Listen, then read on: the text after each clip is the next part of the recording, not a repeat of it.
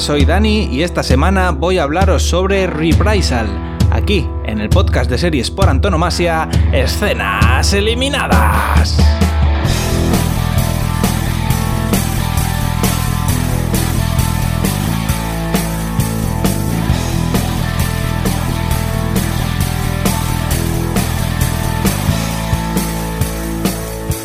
Bueno, hoy voy a ir rapidillo, que tengo muchas cosas que decir y antes de comenzar eh, tengo que deciros dos cosas muy breves.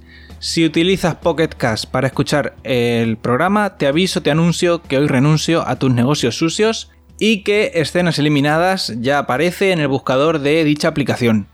Algunos me habíais preguntado y aunque estabais ya suscritos a través del enlace directo que hay en escenaseliminadas.com, pero bueno, el podcast por lo que sea no salía en el buscador y este problema me lo ha resuelto rápida y eficazmente el soporte de Pocket Cash al que le doy las gracias.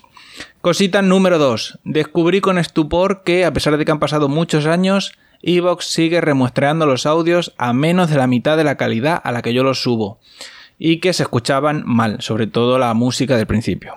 Intenté pasarle el feed para que los coja de otro sitio, eh, y así no tener que alojarlos en iVoox. Y bueno, como resultado del intento tengo un problema técnico que no puedo resolver y no podréis escuchar el programa en iVoox hasta que no tengan a bien responderme al ticket de soporte que les puse hace una semana. Así que si estáis suscritos al podcast en iVoox, no puedo garantizaros que no tengáis que volveros a suscribir cuando consiga resolver este problema, si es que alguna vez eh, iVoox rompe este silencio administrativo que dura ya una semana. Dicho todo eso, podemos empezar ya con lo que de verdad veníais a escuchar.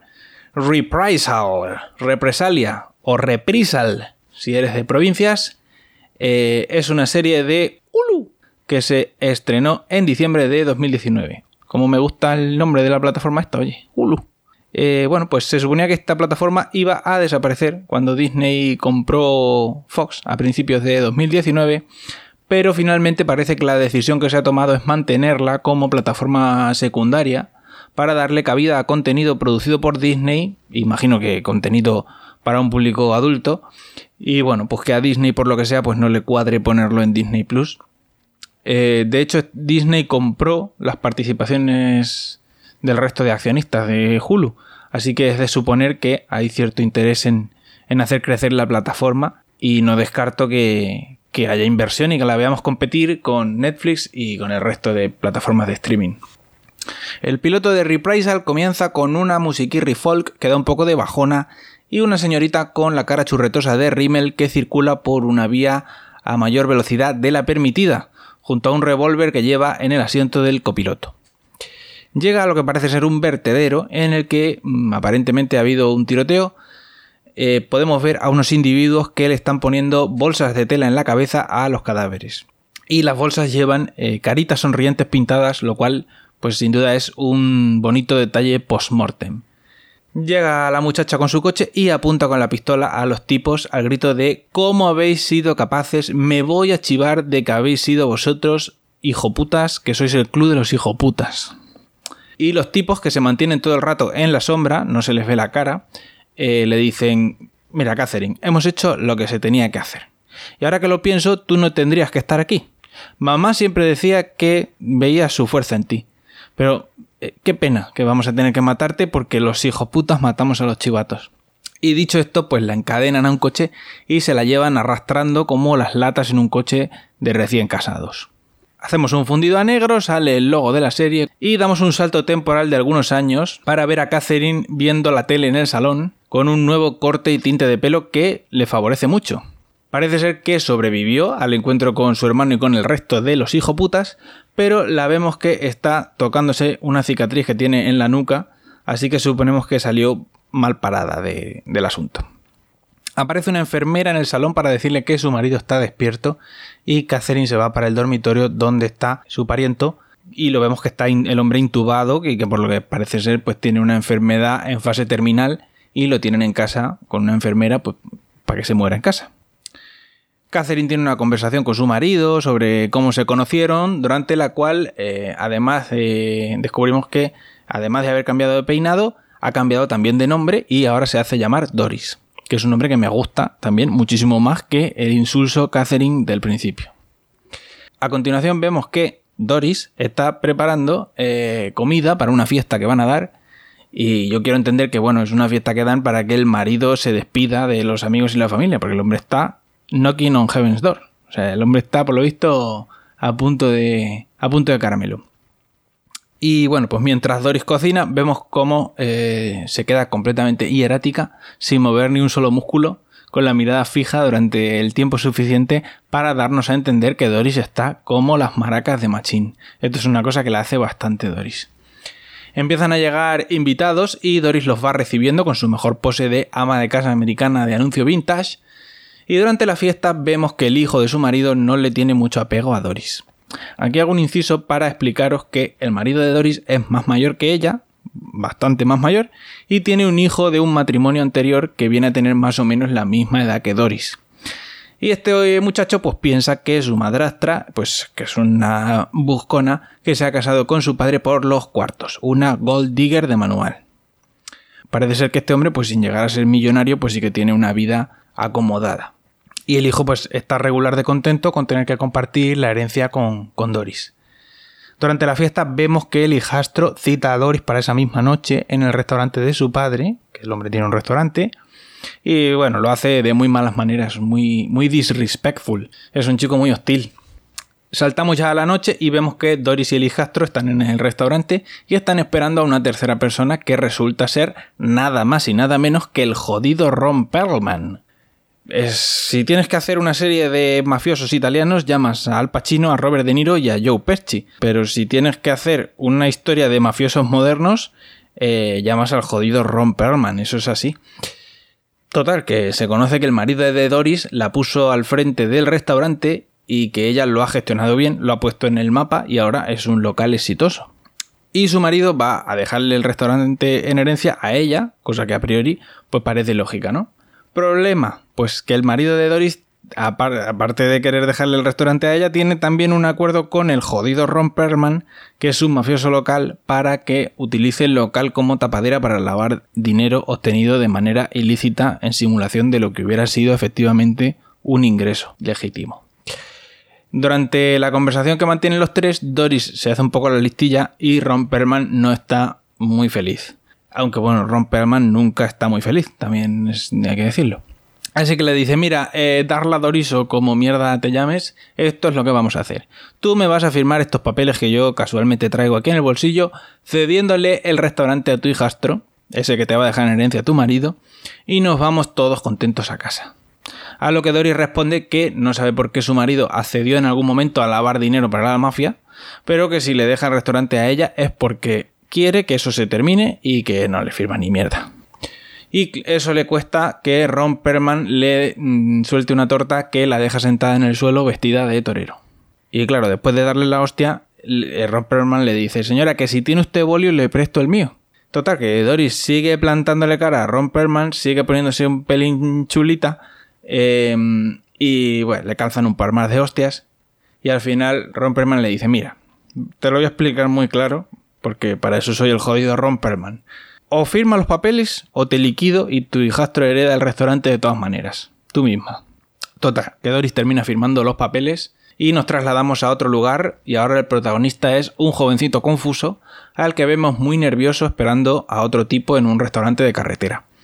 El otro tipo le recoge y lo lleva al territorio de una banda que llevan todos la misma camisa con el mismo logo una camisa como de bolera con una especie de araña con una calavera que nos dan a entender que son la banda de los hijoputas del principio. El Confused Boy está a punto de deshidratarse de lo que está sudando el pobrecito mío y es conducido a un local de striptease que tiene el tamaño de un hipermercado. En, en, este local pues hay trapecistas, hay strippers, hay conciertos de rockabilly, hay club de la lucha, hay chicas pin-up. Bueno, eso es el parque temático del crápula, es eso y resulta que viene para ser acogido como nuevo miembro de los hijoputas. Pero eh, los nuevos integrantes tienen que pasar un periodo de prueba como correo de la banda. Tienen que hacer de transporter. Así que le presentan al jovencito confuso a los que van a ser sus compañeros, eh, los River Phoenix, que así llaman a los transportadores de la banda. Se lo llevan a la trastienda, le hacen un tercer grado, está el muchacho ya que no, vamos, no se puede sudar más que este pobre muchacho, y le dicen que, bueno, que te vamos a aceptar, pero hay que hacerte una iniciación. Así que se lo llevan al territorio de una banda rival y provocan una pelea en un bar para darse de hostias con unos moteros de otra banda. Y todo para ver qué tal se desenvuelve el nuevo. Porque en 5 minutos le han dicho como 10 veces que parece frágil, jovencito y confuso. Y nada, la resolución es que se lo llevan a darse de hostias para hacerle un hombrecito. Una pelea que por supuesto pierden porque los River Phoenix estaban seguros de que, o sea, ya sabían que iban a perder. Porque además estaban en desventaja numérica. Pero aún así han, han provocado la pelea solo por ver cómo respondía el nuevo. Y nada, volvemos con Doris, que se reúne con un tipo en un cine al aire libre y le dice que, bueno, que a su hijastro lo puede manejar, pero que para quitarse de en medio al jodido Ron Perlman va a necesitar ayuda, va a necesitar que le busque una banda antes de lo previsto. Ojo, ojo a Doris, ¿eh? El otro tipo intenta hacerla desistir y le dice, mira Doris, mm, ya bastante complicado era encontrarte una banda que te ayudase en tu vendetta contra los hijoputas, pero si encima nos tenemos que cargar al jodido Ron Perlman, yo esto lo veo muy complicado, Doris. No quiero, no quiero tirarte los palos del sombrajo, pero lo veo muy complicado. Sobre todo porque tu marido todavía no ha palmado y no tienes cuartos para pagar, eh, para pagar matones. Pero nada, Doris está convencida y le insiste eh, al otro tipo de que le, sí, que le busque, que le busque un grupo, que le busque una banda para vengarse de los hijoputas de Ron Perlman y de, y de todo el mundo. Nos vamos a vengar de todo el mundo. A continuación, vemos unas dinámicas escenas de los Three River Phoenix moviendo azúcar, especias y muchas otras cosas bonitas para la banda de los hijoputas, que, bueno, pues sirven un poco para resumirnos cómo está estructurada la banda, cómo funciona y de dónde sacan los cuartos. Estas escenas terminan con el jefecillo local de los hijoputas echándoles la bronca a los River Phoenix por haber ido al bar de la otra banda a provocar una pelea, porque esto es un incidente diplomático en el mundo de la mafia. Y pocos minutos después los River Phoenix terminan peleándose con uno de los propios hijoputas, que era un gilipollas, pero aún así el jefe de los hijoputas se cabrea y le calienta el morro al cabecilla de los River Phoenix porque porque no puede ser esto. No, entre hijoputas no nos pegamos. Eso está prohibidísimo. Pero bueno, que todo viene porque el jefecillo de los River Phoenix está resentido porque le tocaba que le ascendieran a hijo puta y no le han ascendido. Pero bueno, eso, eso es otra intrahistoria. Volvemos con Doris, que está cenando con su marido y mantienen una conversación sobre las marcas que ella lleva en la cara de las hostias que le ha metido Ron Perlman. Y bueno, ya hablan también del hijastro y un poco sobre, en general, sobre qué va a pasar cuando yo no esté. ¿Eh? La clásica conversación.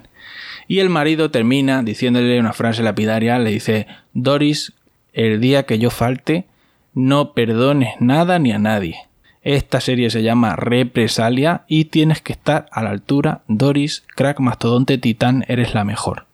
Y nada, a la mañana siguiente el marido de Doris ya ha recibido durante la noche el abrazo del gran caput y Doris le dice a la enfermera que puede marcharse, que ya llama ella a la funeraria, a los parientes y a todo el mundo. Pero en lugar de hacer eso, cuando la enfermera se ha marchado, eh, Doris lo que hace es que coge camino a casa de su hijastro y se reúnen en la cocina hablan sobre los papeles que le tuvo que firmar a Ron Perlman y um, hablan también sobre los orígenes de Doris, que el hijastro le dice, sí, sí, no me cuentes tu movida con los hijoputas, que ya sé que ya sé que tienes un trasfondo ahí con los hijoputas, pero que eso no es ni la décima parte de la mierda que te puede caer encima si le tocan los cojones al jodido Ron Perlman, Doris. Así que hazme caso, coge los dineros que te ha dejado mi padre y vete. Y Doris le dice, mira, tu padre Tenía miedo de que heredases lo malo que hay en él y a mí me da pena eh, comprobar que efectivamente lo has heredado, porque eres un mierdas. Ojalá nos hubiéramos podido conocer más para que supieras que lo malo que hay que había en vosotros dos es una puta mierda pinchada en un palo comparado con lo malo que hay en mí. Y en ese momento coge y lo estrangula poniéndole una presilla en el cuello. Mientras el otro está ahí ahogándose buscando por la cocina algo para cortar la presilla y poder respirar, Doris le pega fuego a los papeles de Ron Perlman que casualmente habían aparecido por allí durante la conversación. Y cuando el otro por fin se consigue librar el cuello y respirar, Doris le dice, no sé si esto es a lo que tu padre se refería anoche cuando me dijo que no perdonase a nadie, pero ¿qué le vamos a hacer? Es el mercado, amigo. Y le pega dos tiros. Aquí nos damos cuenta de que Doris estaba aconchavada con su nuera y que ella, eh, aunque está un poco traumatized, eh, está ok con que le den matarile a su marido. ¿Vale? Porque al parecer era un tío un poco mierdas. La verdad es que no nos ha caído simpático. Y se conoce que la nuera trabajaba con Doris en el restaurante, que la ha ayudado a hacerlo prosperar y lo quiere conservar ella y no que el marido lo convierta en un agujero de mafiosos. Entonces, eh, bueno, el caso es que la, la mujer del hijastro estaba completamente on board con el plan de matar a su marido, a pesar de que ahora se ha quedado la pobre un poco trambólica. Una vez ya en casa, Doris da parte del fallecimiento de su marido y vemos escenas de cómo recogen simultáneamente los cadáveres del padre y el hijo. Y al mismo tiempo vemos también cómo Doris hace una llamada al jovencito confuso para ver cómo le ha ido en sus primeros días como rookie de los hijoputas, dándonos a entender que el chaval es un infiltrado que la va a ayudar en su venganza contra la banda. Y con eso pues termina el piloto de una serie que tengo que decir que me ha sorprendido gratamente, es una serie que tiene cierto suspense, tiene cierta dosis de acción sin abusar de ella. Em, el reparto es bastante sólido, están todos bien en sus papeles y tienen una ambientación rollo setentero con las chicas pin las bandas con camisa de bolera, los coches antiguos. La verdad es que mezcla todo muy bien y me está gustando mucho en los capítulos que llevo vistos cada plan de Doris es, una flecha más en mi corazón, me tiene in love cada vez que se queda muñeco mirando fijamente a la pared sin expresividad ninguna. ¿eh? Ojalá fuera mi novia. Eh, Doris está interpretada por Abigail Spencer, a la que yo conozco por haber sido una de las protagonistas de Timeless, una serie de viajes en el tiempo que daban hasta hace poco, pero la habéis podido ver también en True Detective o en Rectify.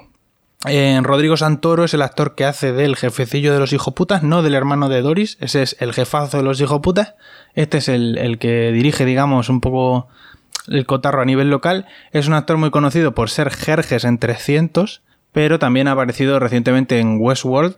Em, y por último, de los principales, yo creo, el jovencito confuso, que es Mena Masud, el Aladdin del live action de Disney, y que también ha tenido un papel hace poco en la serie de Jack Ryan de Amazon. Y bueno, dejando de lado al, jodido Ron Perlman, que no necesita presentación, eh, hay más actores que seguramente os sonarán porque el reparto la verdad es que no está mal. Y hasta aquí el episodio de esta semana. Si os ha llamado la atención esta serie, que yo creo que es una serie que le puede gustar a un abanico amplio de gente, pues os animo a verla. Podéis dejarme comentarios en la web, escenaseliminadas.com, o mandarme un tweet a arroba escenitas contándome pues qué os parece la serie si la estáis viendo. Y recordad que todos los programas de escenas eliminadas los tenéis disponibles en la web, los tenéis disponibles en Spotify, en Apple Podcasts, en Pocket Cast, en Anchor, en fin, en casi todos los sitios del mundo mundial, menos en los sitios donde no me contestan a los tickets de soporte. Nos vemos la semana que viene. Adiós.